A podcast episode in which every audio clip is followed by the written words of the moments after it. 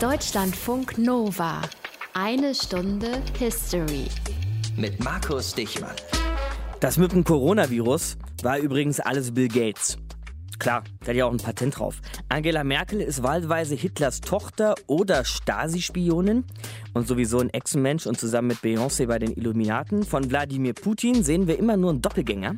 Der echte Putin bleibt in Deckung. Und Baron von Münchhausen ist auf einer Kanonenkugel übers Schlachtfeld geritten. Fehlinformationen, Fake News oder wie man das früher einfach nannte, Lügengeschichten. Darum geht es heute hier in einer Stunde History und weil ich ja gerade schon diesen Baron von Münchhausen erwähnt habe, der wurde vor 300 Jahren geboren und wahrscheinlich alle Geschichten, die ihr je von ihm gehört habt, sind fake, halten sich aber hartnäckig. Aus den prallgefüllten Schatzkammern der Menschheitsgeschichte. Euer Deutschlandfunk Nova-Historiker Dr. Matthias von Helfeld. Mit dem Baron von Münchhausen hast du auf jeden Fall das von gemeinsam, Matthias. Ja, aber im Gegensatz zu ihm lüge ich nicht. Hoffentlich. Sonst wäre das hier mit einer Stunde History bisher durchaus problematisch. Baron von Münchhausen heißt eigentlich Hieronymus Karl Friedrich von Münchhausen und soweit ich das verstehen konnte, war er auch gar kein Baron, wird geboren 1720 im Kurfürstentum Braunschweig-Lüneburg, also eher in nördlichen Gefilden. Und das ist für uns jetzt interessant, Matthias, denn wir waren zwar schon häufiger zu Beginn des 18. Jahrhunderts hier in der, in der Sendung unterwegs, haben aber, glaube ich, noch nie vom großen nordischen Krieg gehört. Was war da los? Ja, der tobte zu der Zeit, als er geboren wurde, schon etwa 20 Jahre Aha. und beteiligt war an diesem Krieg alles, was damals Rang und Namen hatte. Also Schweden zum Beispiel, Kur Hannover, Großbritannien, natürlich Polen, die Vereinigten Niederlande und das Osmanische Reich. Die kämpften auf der einen Seite und auf der anderen Seite standen Russland, Dänemark, Preußen.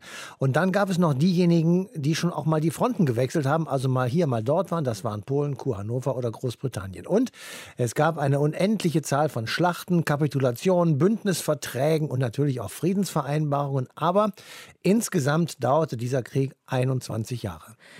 Schweden, Großbritannien, Polen, Niederlande, Osmanisches Reich, Russland, Dänemark, Polen, das ist ja Wahnsinn, Matthias. Ja. Worüber genau oder worum genau haben die gekämpft oder worüber? Naja, die haben sich gestritten um einen wirtschaftlich sehr, sehr interessanten Raum, nämlich den gesamten Ostseeraum. Der ist auch heute noch sehr interessant.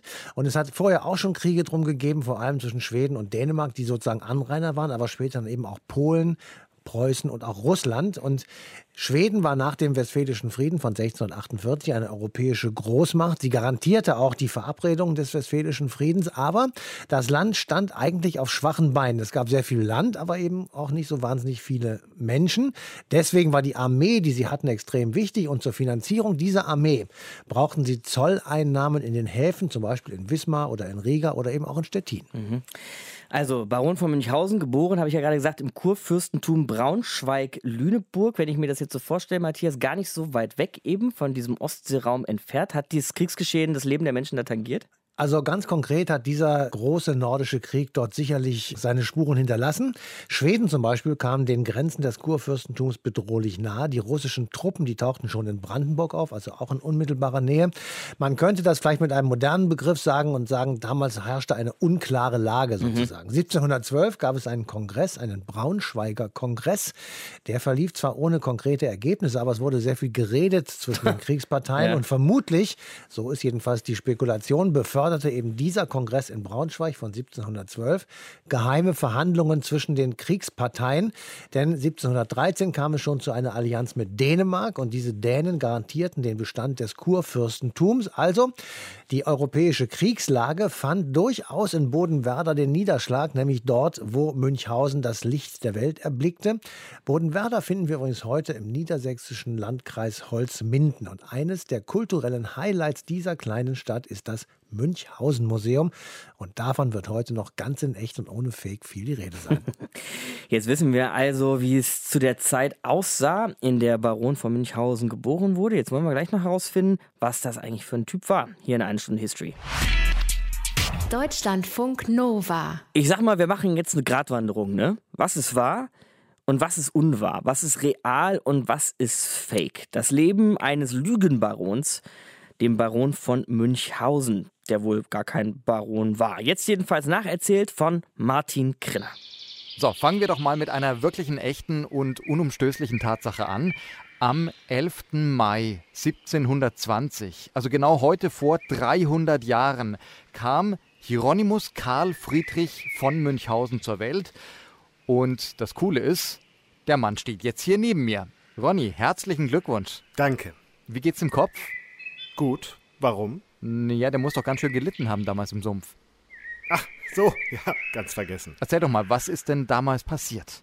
Ach komm, das ist doch eine uralte Geschichte. Die habe ich schon 10.000 Mal erzählt. Naja, schon, aber das ist doch irgendwie mit allen deinen Geschichten so. Und ich finde, also wie du dich da am Zopf packst und dich selber aus dem Sumpf ziehst, das ist irgendwie so, so passend. Wie? Naja, als Metapher. Wofür? Ja, für alle deine Geschichten. Warum? naja, ich meine, die sind doch alle irgendwie so, ja, an den Haaren herbeigezogen. Oder waren die Leute früher irgendwie schlichter als heute? Na, also das geht ja jetzt gut los hier. Was? Naja, du bittest mich hier zum Interview und dann fängst du gleich mit solchen Beleidigungen an. Ach komm schon, Schnickschnack, jetzt sei mal nicht gleich so eingeschnappt. Huch, was war das? Ach, wahrscheinlich nur der Hirsch. Welcher Hirsch? Der mit den Kopfschmerzen. Wie, ich dachte, dir müsste der Kopf wehtun, wegen der Sache im Sumpf. Nein, nein, nein, dem Hirsch, wegen dem Kirschbaum. Warum? Ist er dagegen gelaufen oder was? Ach, die Geschichte kennt der, der junge Mann jetzt leider nicht, oder wie? N nein. Also, pass mal auf. Letztes Jahr war ich auf der Jagd, gerade hier in der Gegend. Und dummerweise hatte ich gerade alle meine Patronen verschossen, als mir dieser bescheuerte Hirsch entgegenkam. Und ich glaube, er hat geahnt, dass ich keine Munition mehr hatte, weil er hat mich so unverschämt angeschaut. Jedenfalls bin ich sauer geworden über so viel Frechheit, hab mein Gewehr mit Pulver geladen und statt der Kugel ein paar Kirschkerne in den Lauf geschoben und dann, puff, mitten in die Stirn. Oh Gott, der arme Hirsch. Ja, nix da, armer Hirsch, abgehauen ist er.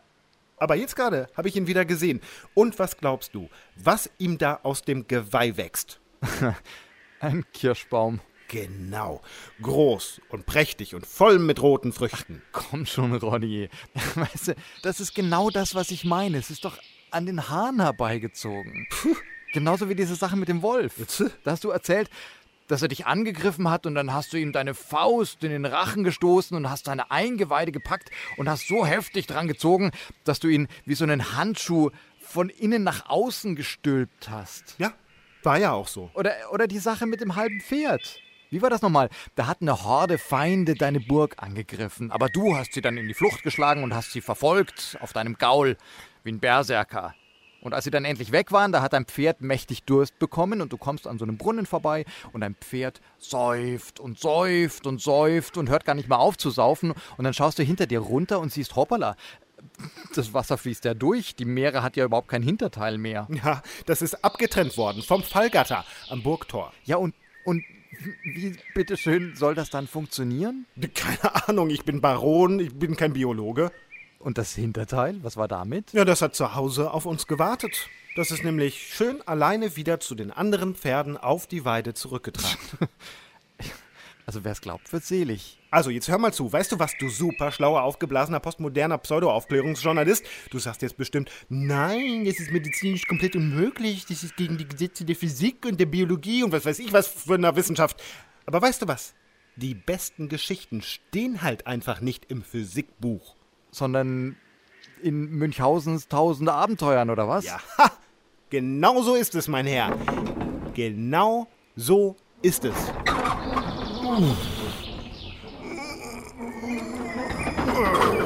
Äh, was machst du da jetzt? Ja, ich lade meine Kanone für die Heimreise. Adios und Feuer!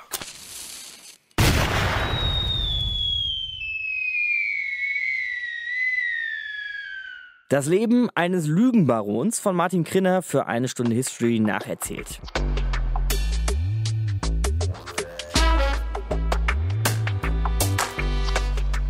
Geboren vor 300 Jahren, das haben wir schon gesagt, Hieronymus Karl Friedrich von Münchhausen, aka Baron Münchhausen. Und das ist wahr und nicht fake. Und außerdem ist wahr, dass er in Bodenwerder geboren wurde, heutiges Niedersachsen. Und da steht ein sehr schönes, sehr berühmtes Münchhausen-Museum, das von Claudia Erler geleitet wird. Hallo, Frau Erler. Ja, guten Tag. Jetzt- das Museum ist in der Tat etwas Besonderes. Das ist es, absolut. Und deshalb können Sie uns auch am besten helfen, diesen ganzen Fake- und Lügensalat mal auseinanderzurupfen und uns sagen, wer das war, Hieronymus Karl Friedrich von Münchhausen. Was wissen wir von ihm?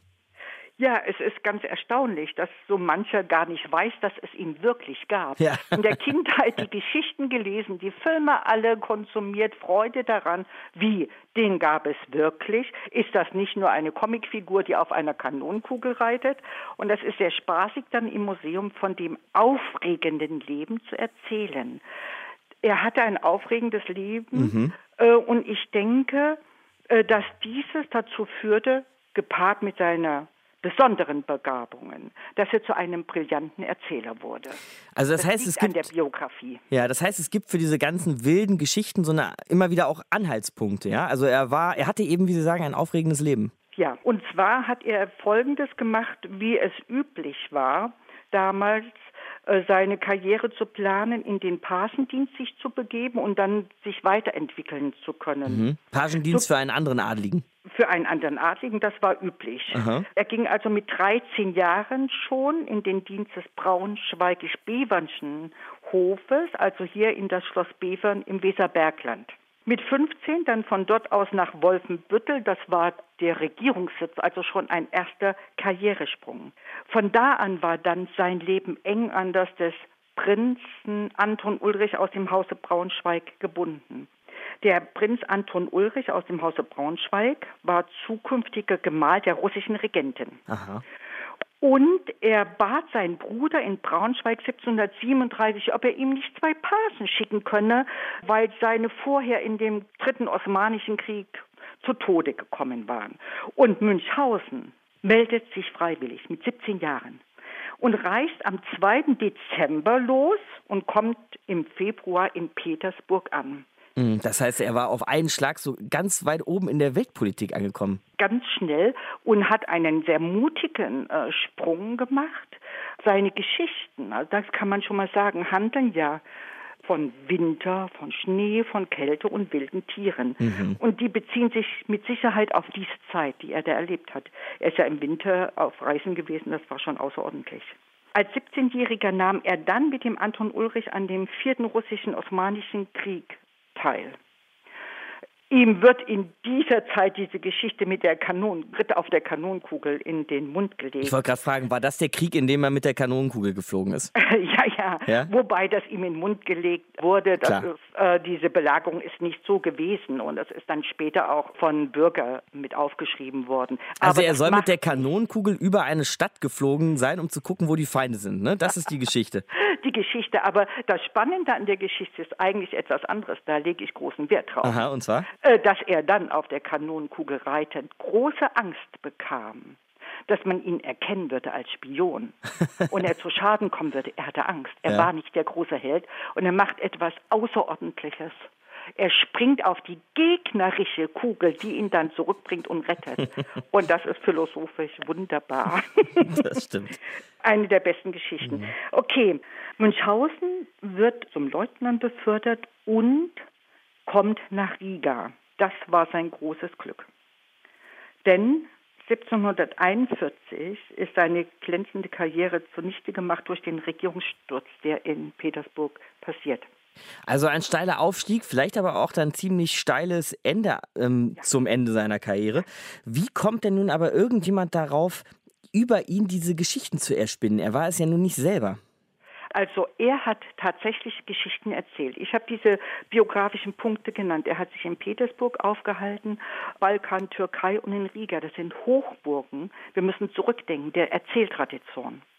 Er hat eine Erzählbegabung gehabt, er hat wahrgenommen und hat seine Erzählfähigkeiten ausbauen können. Wir finden in seinen Geschichten Anflüge an Geschichten aus dem griechischen, aus dem osmanischen Bereich und so weiter und aus dem Erleben in den Wäldern.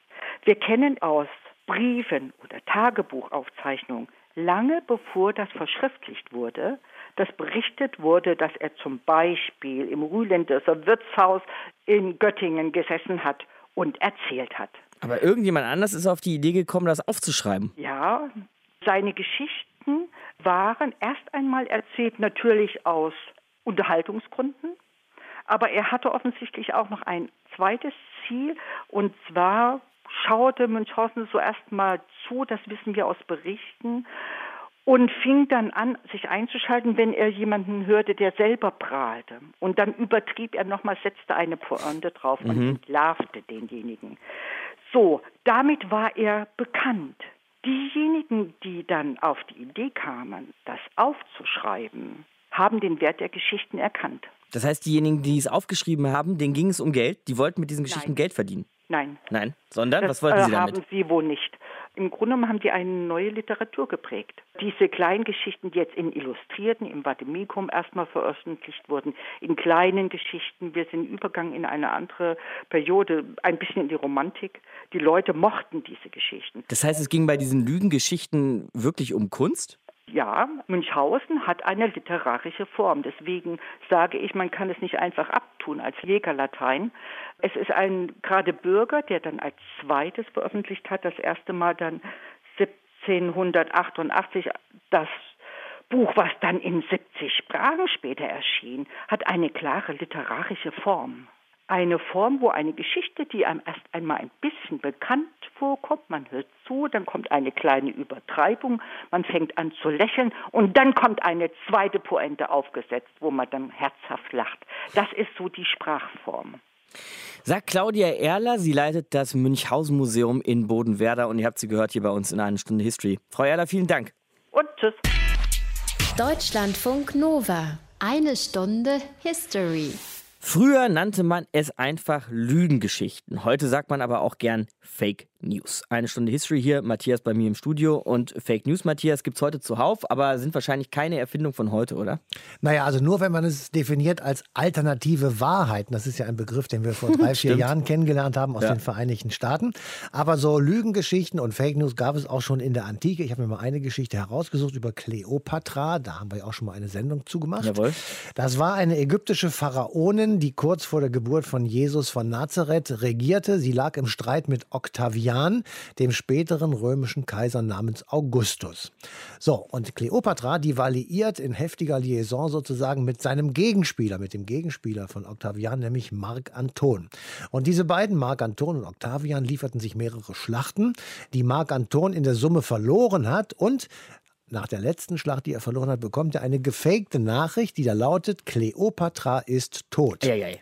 Daraufhin, der Erzählung nach, stürzt sich der arme Mark Anton in sein Schwert. Will sich mit, umbringen. Mit der Absicht, sich umzubringen. Das klappt aber nicht. Er überlebt und lässt sich dann schwer verletzt, blutend, stöhnend und mit der Welt nicht mehr zufrieden und stöhnend zu Kleopatra bringen. Und dort mit einer wilden Geschichte, ich sag mal mit Bettlaken an einer Mauer hochziehen und sinkt dann in die Arme von Kleopatra, wo er stirbt. Eieiei. Also, das war keine einfache und vielleicht noch eine lustige Lügengeschichte, aber es steckte natürlich Kalkül hinter der falschen Nachricht, weil möglicherweise jedenfalls Kleopatra Mark Anton loswerden wollte, um mit seinem Gegenspieler, dem späteren Kaiser Augustus, ins Geschäft zu kommen, sagen wir es mal vorsichtig, weil sie war auch darauf angewiesen, dass ihr Ägypten unter dem Schutz des römischen Imperiums weiter bestehen konnte. Das war jetzt ein Beispiel kurz vor Christus, Matthias, also so ungefähr aus deinen Jugendjahren. Das, Das ist jetzt, das muss ich mal sagen, das ist eine Lüge. das ist wirklich eine Lüge. Die nächste Geschichte, die ist schon eher an deinen Jugendjahren zu verorten, ne? Was aktuelleres. Ich gehe gleich raus. Ja, komm, erzähl. Also. also wir lassen jetzt mal die Lügen der Nazis raus und Ja. die Lügenpropaganda auch der sowjetischen Staatsführung und der stalinistischen Zeit in den 30er Jahren. Und ähm, es gibt da viel Propaganda, das war die Begleitmusik sozusagen von Kriegen und anderen schweren Verbrechen. Aber eins, Mhm. Propaganda und Fake News, das Verhältnis besprechen wir gleich auch noch hier in der Sendung. Genau, aber das eine muss man schon mal rausgehen. Es gibt so eine Geschichte, die haben wir auch alle in unseren Schulbüchern wenigstens mal ansatzweise gelesen. Das ist die berühmte Emser Depesche.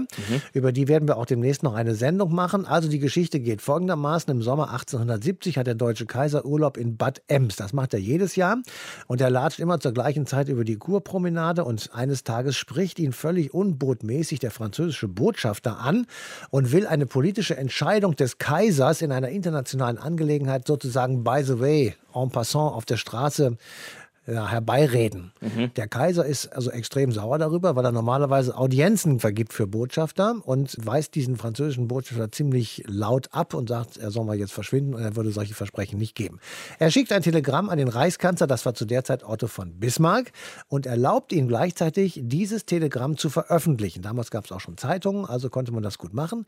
Bismarck gar nicht faul, setzt sich in seinen Gartenstuhl und macht mit ein paar Federstrichen aus der Depesche, die der Kaiser ihm geschickt hat, mit der ganz nüchternen Feststellung, was passiert ist, eine Depesche, die antifranzösisch ist, also die den Botschafter der Franzosen in wirklich schlechtes Licht okay. rückt. Und damit löst der er. Hat sich total daneben benommen. Hat sich total daneben Aha. benommen und also hat einen total diplomatischen Affront geboten und so weiter. Ja. Und dieses Ding wird also veröffentlicht, nennt sich Emser Depesche und löst in Frankreich nationale Empörung aus, die den Kaiser Napoleon III.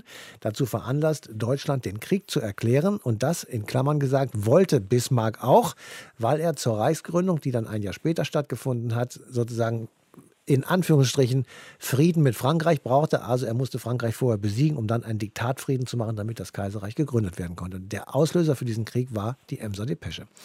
Ein Beispiel für Fake News aus der Geschichte. Eine Stunde History hier.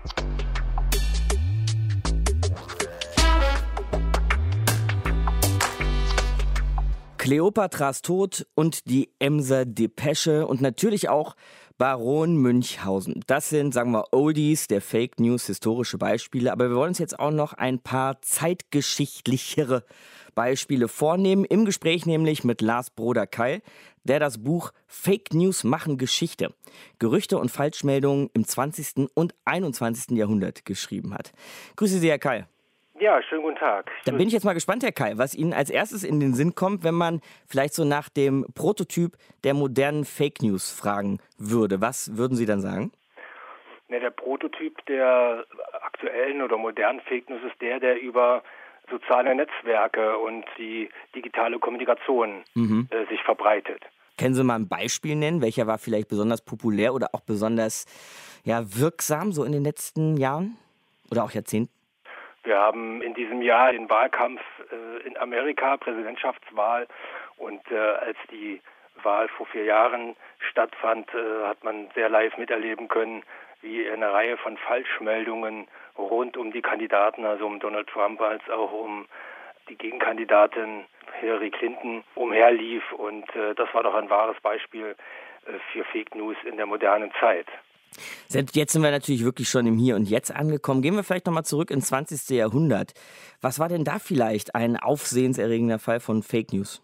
Das ist sicherlich zu Beginn des Ersten Weltkrieges von Wilhelm II., dem deutschen Kaiser, seine sogenannte Balkonrede, in der er den Satz sagte, man drückt uns das Schwert in die Hand. Mhm. Und dann noch anfügte, er hofft zwar, dass seine Bemühungen, die Gegner zum Einsehen zu zwingen und den Frieden zu erhalten, noch irgendwelches Ergebnis bringt, aber wenn nicht, dann werden wir das Schwert mit Gottes Hilfe führen. Und also im Sinne von, man lässt Deutschland gar keine andere Wahl, als jetzt genau. diesen Ersten Weltkrieg zu beginnen. Genau, das wäre so ein Beispiel mit einer doch, wie wir wissen, extremen Wirkung und ein anderes Beispiel ist ein Gerücht, was es im Januar 1933 in Berlin vor allem gegeben hat, mhm. nämlich dass Schleicher, der frühere Reichskanzler, einen Putsch gegen Hindenburg plant und dafür auch Militäreinheiten in Potsdam und Berlin äh, aktivieren will, um eben äh, Hindenburg zu stürzen.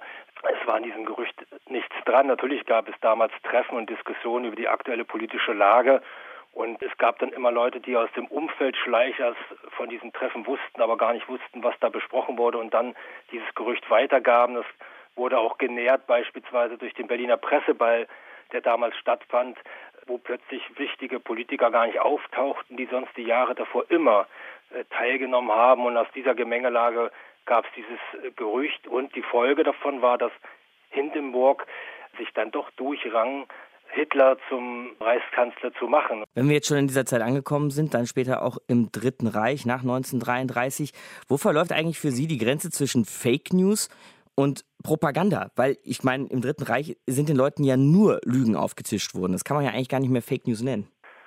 Ja, man muss natürlich unterscheiden.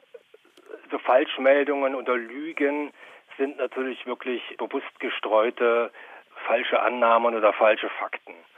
Und es ist ganz schwierig, eine, eine eindeutige Trennung oder Definition auch für diese ganzen Begriffe, Gerüchte, Falschmeldungen, Fake News. Wenn wir heute sozusagen draufschauen, würde ich sagen, dass es immer darum geht, wie verbreitet sich diese Falschmeldung und wird sie geglaubt. Mhm. Und äh, führt sie eben auch zu Handlungen, führt sie dazu, dass diese Falschmeldungen auch irgendeine Wirkung haben. Und bei der Propaganda im Wesentlichsten ist es ja sozusagen auch als Propaganda erkennbar gewesen und hat gar nicht diese Wirkung gehabt. Da müsste man drauf schauen, äh, auf die Bedingungen, unter denen diese Propagandameldung verbreitet wurde.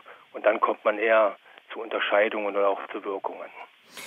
Wie muss man denn dann eigentlich so manche Regierungen, jetzt sind wir wieder im Hier und Heute angekommen, wie muss man die bewerten, die zum Teil auch mit Falschaussagen oder eben sogar Fake News argumentieren? Sie selbst haben zum Beispiel ja schon die Verhältnisse in den USA angesprochen. Man kann aber auch an Brasilien denken, wo das auch geschieht. Wie muss man sowas einordnen? Gut, vielleicht sollte man doch mal ganz kurz sagen, was für Bedingungen herrschen müssen, damit eine Falschmeldung tatsächlich sich verbreitet mhm. oder Wirkung zeigt. Eigentlich gibt es eine politische Lage oder eine gesellschaftliche Lage, die sehr viel Verunsicherung hervorruft oder in der Nachrichten oder äh, Informationen plötzlich fehlen oder nur fragmentarisch sind oder nur teilweise möglich sind. Und dann gibt es natürlich einen Drang in der Bevölkerung, etwas über dieses neue Ereignis, das vielleicht auch bedrückende Ereignis oder ungewöhnliche Ereignis zu erfahren. Wenn dann Nachrichten eben nur spärlich kommen oder man gar keine Nachrichten hat, keine Erklärung hat, oder diese Nachrichten, die man hört, sind einem nicht plausibel oder kommen einem komisch vor, dann sind Leute in der Regel geneigt, diese Lücken, die es da gibt, also Lücken zwischen, zwischen dem Wunsch, etwas zu erfahren, mehr zu erfahren und dem Informationsangebot, sind diese Leute bereit, diese Lücken mit Gehörten und Geglaubten zu füllen, mhm. wenn sie einem selber plausibel erscheinen. Und solche Lücken gibt es zum Beispiel auch in einem modernen westlichen Informationsstaat wie den USA? Ja, klar. Also es ist wie gesagt nicht an, an eine Diktatur oder so etwas geknüpft, wo man mal meint, da werden Nachrichten unterdrückt oder nicht weiterverbreitet oder gefälscht weiterverbreitet. Stichwort Propaganda. Und dann ist das Bedürfnis größer, was davon. Das ist genauso in Demokratien. Die Frage ist eben, wie schnell da wirklich ein Informationsfluss wieder in Gang kommt. Fake News machen Geschichte, Gerüchte und Falschmeldungen im 20. und 21. Jahrhundert. So heißt ein Buch, das Lars Bruder Keil übrigens zusammen mit seinem Kollegen Sven Felix Kellerhoff geschrieben hat. Und jetzt habt ihr ihn gerade gehört hier bei uns in eine Stunde History. Herr Keil, vielen Dank. Ja, ich habe auch zu danken. Deutschlandfunk Nova. Eine Stunde History. Es haben sich ja in der Philosophie und auch in der Soziologie schon einige sehr schlaue Köpfe damit befasst, wie das eigentlich funktioniert mit der Kommunikation und auch mit der Information. Kant, Luhmann, Habermas, das sind so Namen, die man da aufzählen könnte. Und keiner von denen hätte, soweit ich zumindest weiß, jemals gesagt, dass man es dabei mit der Wahrheit nicht so ganz genau nehmen sollte. Wie das also eigentlich funktioniert mit der Öffentlichkeit, mit Informationen, mit dem Geschichten erzählen und eben dem Wahrheiten verbreiten, das besprechen wir jetzt mit Kommunikationswissenschaftler Stefan Rußmohl. Grüße sehr, Rußmohl. Hallo, schönen guten Tag. Ohne Wahrheit geht es nicht, oder? Ja Gott, Es geht natürlich eigentlich nicht ohne Wahrheit, aber auf der anderen Seite müssen wir uns, glaube ich, auch klar machen, dass es ohne Lügen auch in einer Gesellschaft nicht geht und dass jeder von uns lügt. Und wenn Lügen wirklich bestraft würde, wie das neuerdings einige Politiker fordern, dann säßen wir alle ausnahmslos im Gefängnis. Und insofern, glaube ich, kommt es auf die richtige Dosierung drauf an und es kommt auf die Umstände drauf an. Also Notlügen sind in bestimmten Situationen sicherlich sehr hilfreich. Mhm. Aber wenn man dann so tagtäglich das Blaue vom Himmel runterlügt, wie das zum Beispiel der amerikanische Präsident nachgewiesenermaßen tut, dann ist das für ein gedeihliches Zusammenleben und auch für das Gemeinwesen sicherlich nicht besonders gut. Ich kann Ihnen schon folgen, Herr Rosenmohl, dass so eine Notlüge im Alltag mal irgendwie drin sein muss, aber Lügen in der Öffentlichkeit und auch bei Positionen und Personen in Positionen von Macht, gehören Sie da auch hin?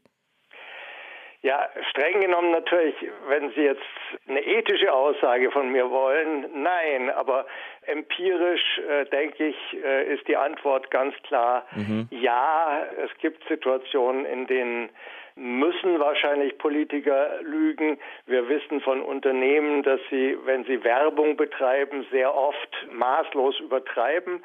Es gibt auch Journalisten, die maßlos übertreiben, um eine tolle Geschichte unterzubringen. Also es ist eine Frage, wie viel und wie oft, aber seien wir illusionslos, ganz ohne Lügen geht öffentliches Leben wahrscheinlich nicht. Ab wann fangen Sie denn aber an, uns zu schaden, diese Lügen? Ja, das muss man, glaube ich, von Fall zu Fall sehr gründlich prüfen. Also das geht von der einen Seite, wo Lügen sogar einen pädagogischen Effekt hatten, wenn wir zum Beispiel an Arthur Schütz erinnern, der vor vielen Jahrzehnten in die Medien Lügen eingestreut hat, aber mit dem Wunsch, da einen erzieherischen Effekt zu erzielen, mhm. bis hin äh, eben zu krasser Propaganda, die nun wirklich dazu dienen soll, Gesellschaften zu unterminieren. Wenn wir uns angucken, was zum Beispiel Putin und die russische Regierung hier im Westen anstellt mit ihren Medien, also da gibt es sehr, sehr viele Schattierungen und insgesamt sollen wir einfach, glaube ich, illusionslos sein. Wir sollten uns damit abfinden, dass in einer freiheitlichen Gesellschaft wir es sehr oft mit Desinformation, mit Fake News, mit Lügen zu tun haben. Und die Herausforderung ist eigentlich eher, die Bürgerinnen und Bürger und äh, angefangen schon in der Schule, die Schülerinnen und Schüler äh, darauf vorzubereiten, dass man damit umgeht und umgehen muss und ihnen beizubringen, wie man möglichst identifizieren kann, ob etwas stimmt oder nicht. Tja, wie geht das denn? Wie ja, kann man das, das auch denen beibringen? das ist die, die Preisfrage. Mhm. Also ich meine, ich denke, es gibt schon sehr, sehr viele Mittel, um das herauszufinden, aber es ist nicht immer ganz einfach und äh, deshalb brauchen wir ja zum Beispiel auch Journalisten, weil das eben nicht jeder Mann jederzeit und jede Frau jederzeit kann, sondern äh, man eben doch sehr oft gründlich recherchieren muss, wenn man das rausfinden möchte. Und selbst wenn man recherchiert, wird es einem nicht immer gelingen, klar die Wahrheit von der Desinformation zu trennen. Jetzt haben Sie gerade schon auf die Empirie verwiesen, also einfach mal illusionslos drauf gucken, wie es ist. Was sagen Sie denn über Deutschland 2020? Wie geben sich da noch Desinformation und Wahrheit so die Klinke in die Hand? Ja, es ist ziemlich fürchterlich und es ist auch, glaube ich, im Zusammenhang mit Corona zurzeit ziemlich fürchterlich. Also äh, wenn man im Netz unterwegs ist, dann stößt man ständig auf Verschwörungstheorien und Falschaussagen und es ist wirklich zu einer Herausforderung geworden, herauszufinden, wer Recht hat und wer nicht Recht hat und was stimmt und was nicht stimmt. Und was macht das auf Dauer mit uns? Ja, das kommt jetzt darauf an, wie lernfähig wir sind. Also ich glaube, die Herausforderung ist wirklich zu lernen, damit umzugehen und gründlich auch selber zu prüfen, bevor man irgendetwas leichtsinnig weiterleitet, was einem gefällt und sich auch bewusst machen, dass es so etwas, wir Wissenschaftler nennen das den Confirmation Bias gibt, also dass jeder von uns sozusagen prädestiniert dazu ist, dass er auf bestimmte vorgefasste Urteile wenn, wenn die bestätigt mhm. werden, dann fällt man darauf ganz leicht rein. Das gilt übrigens auch für Wissenschaftler und auch für Journalisten. Und das ist das eigentlich Gefährliche, dass man immer denkt, nur die anderen würden darauf reinfallen. Aber wenn man dann selbstkritisch überprüft, ertappt man sich immer wieder dabei, dass einem das auch passiert. Aber Lügen verbieten, das wollen wir nicht. Nein, das wollen wir ganz bestimmt nicht, denn sonst würden wir, äh, wenn die Polizei wirklich aufpasst, alle im Gefängnis sitzen. Sagt Kommunikationswissenschaftler Stefan Ruß-Mohl in Deutschlandfunk Nova. Ich danke Ihnen für das Gespräch. Bitte gern geschehen.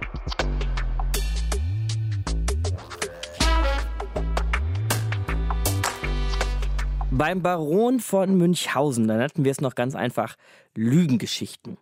Heute ist wohl aber eher der Begriff Fake News geläufig. Langsam am Ende unserer 1 Stunde History angekommen und manchmal kannst du dich echt nur fragen, Matthias, was soll das? Warum setzen die Leute solche Geschichten in die Welt? Also ich weiß es natürlich auch nicht. Ich kann es nur vermuten. Das, was sie wohl machen wollen, ist Unsicherheit schüren, möglicherweise zu bestimmten Interessen, nämlich den eigenen Interessen. Und das machen sie, indem sie das Gehörte, also ich nehme jetzt mal zwei prominente Beispiele, Tagesschau und Heute-Journal. Oder Deutschlandfunk Nova. Oder Deutschlandfunk Nova. ähm, Das Gehörte also in Zweifel ziehen und sagen, das könnte ja sein, dass das gar nicht richtig ist. Das war vor 20 Jahren oder 10 Jahren hat das niemand gemacht, haben sie immer alle gesagt, Tagesschau, heute Journal, das ist die Wahrheit sozusagen, das stimmt, was da gesagt wird. Das führt dann zu einer Verunsicherung und zu einer Suche nach einem Ausweg sozusagen. Also was ist denn jetzt eigentlich richtig? Und da bietet jetzt der Verursacher der Verunsicherung sozusagen eine Lösung an. Also er sagt, äh, um das mal das Beispiel zu nehmen, was wir aus Amerika kennen, da stehen fünf Millionen Leute und bejubeln die Amtseinführung von Barack Obama auf dem einen Bild und auf dem rechten Bild stehen 20.000 Leute und bejubeln die Amtseinführung von Donald Ich glaube, ein Trump. paar mehr waren es noch, oder? Und Donald Trump sagt, die 20.000 sind mehr als die 5 Millionen. Also äh, das macht die Leute verrückt geradezu und Ja. du bist dir nicht mehr sicher, was du glauben kannst. Und dann geht der nächste Gedankenschritt zur Lügenpresse, ist dann nicht mehr weit, weil du denkst, du wirst verarscht von diesen Medien, was gar nicht der Fall ist. Aber du bist durch diese Fake News und dieses alternative Wahrheiten vermitteln eben verunsichert. Und dann ist sozusagen dein Frust oder dein Zorn oder deine Enttäuschung über bestimmte Entwicklungen werden dann sozusagen der Lügenpresse angehängt. Und diesem Vorurteil entgegenzutreten, das ist wirklich sehr, sehr schwer, weil wir zwei können jetzt nicht beweisen sozusagen, dass hier nicht Frau Merkel im Raum steht mit einem Taktstock und sagt, was du sagst und was ich sage. Ah, da hat sie schon wieder Genau. auf die Finger gehauen. Ja, also wir sind, äh, und das wird uns ja tatsächlich auch vorgehalten. Also Ja, das, rote ist einfach Telefon, ne, das klingelt immer, wenn wir was Blödes sagen. Genau. Ja. Wenn die Medien oder wir eben, wir zwei vielleicht auch nicht mehr glaubwürdig sind, dann wird halt jemand anders die glaubwürdige Instanz. Ne? Das ist so der Me- Mechanismus dahinter. Das dürfte der Mhm. Mechanismus dahinter sein. Also Leute wollen ihre eigene Macht ausbauen, sie wollen eine eigene Wahrheit durchsetzen. Sie wollen dadurch möglicherweise jedenfalls auch ihre eigene Macht absichern. Und das kann man tatsächlich auch am besten dadurch machen, dass man so eine Art Deutungshoheit über Bilder und Ereignisse bekommt. Und damit könnte man dann möglicherweise auch die allgemeinen Überzeugungen sozusagen und das, was eine Gesellschaft im Grunde genommen denkt, das kann man dadurch beeinflussen, manchmal sogar beherrschen. Und wer die Macht über die öffentlichen Bilder und die dahinterstehenden Ereignisse hat, der hat, so glaube ich jedenfalls, auch einen Großteil der Macht in seiner Hand. Und dagegen, mein Freund, muss man sich wehren. Nächstes Mal, danke Matthias. Für heute nehmen wir uns ein Thema vor, das im Grunde noch bis heute Stoff liefert für Fake News und für Verschwörungstheorien, nämlich die Wirtschafts-, Währungs- und Sozialunion zwischen BRD und DDR. Vom 18. Mai 1990. Man könnte auch sagen, es geht um die deutsche Wiedervereinigung. Markus Dichmann ist mein Name. Macht's gut. Ciao. Deutschlandfunk Nova. Eine Stunde History. Jeden Montag um 20 Uhr. Mehr auf deutschlandfunknova.de.